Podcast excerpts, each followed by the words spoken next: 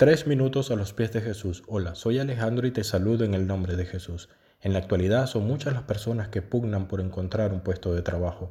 Muchos estudios en el área establecen que la fotografía del perfil, la puntualidad a la entrevista, la apariencia, el atuendo, la forma de saludar son importantes y más aún las referencias personales juegan un papel a la hora de escoger al futuro empleado. Una vez más te quiero hablar en este devocional del Hijo predilecto de Israel. José experimentó en carne propia cómo Dios le permitiría caer en gracia delante de Faraón sin tener un buen currículum. Las referencias personales de José serían, por ejemplo, la esposa de Potifar que le acusaba de intento de violación o la de sus hermanos que lo odiaban. Su apariencia definitivamente no era la mejor luego de vestir como un siervo que estaba preso, pero Dios usó su ingenio, su valentía, su decisión, su obediencia para dar la mejor impresión. Imagina por un momento que eres el propietario de una empresa y estás realizando varias entrevistas de trabajo. Necesitas un director general que esté a cargo de la producción, la venta y distribución de tus productos.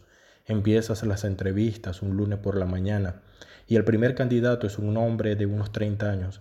Les haces algunas preguntas sobre su trasfondo y te comenta que viene de una familia conflictiva, que no tiene estudios formales pero que es un buen trabajador, que fue explotado desde su juventud que intentaron asesinarle, que le acusaron de violación, que pasó los últimos dos años en la cárcel y que acababa de salir. Lo más seguro es que digas que pasa el siguiente, por favor. Y muy probablemente jamás le hubieras contratado. Este personaje representa a José y su trasfondo e historia. Los detalles de su historia parecen hablar en su contra. Nosotros no lo hubiéramos puesto como director de la empresa y sin embargo Dios lo puso como príncipe sobre toda la tierra de Egipto. Lo que Dios hizo con José a pesar de sus circunstancias fue increíble. A Dios le encanta trabajar así, con los casos perdidos, porque cuanto más viles son los recursos humanos, menos gloria podemos apropiarnos y más gloria recibe su nombre.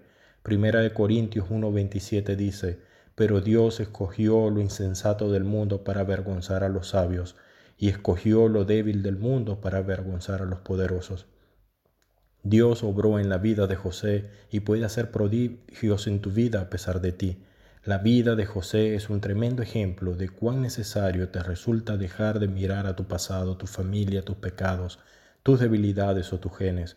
No tienes excusa para no avanzar y encuentra en tu historia más bien razones obvias para confiar en Dios.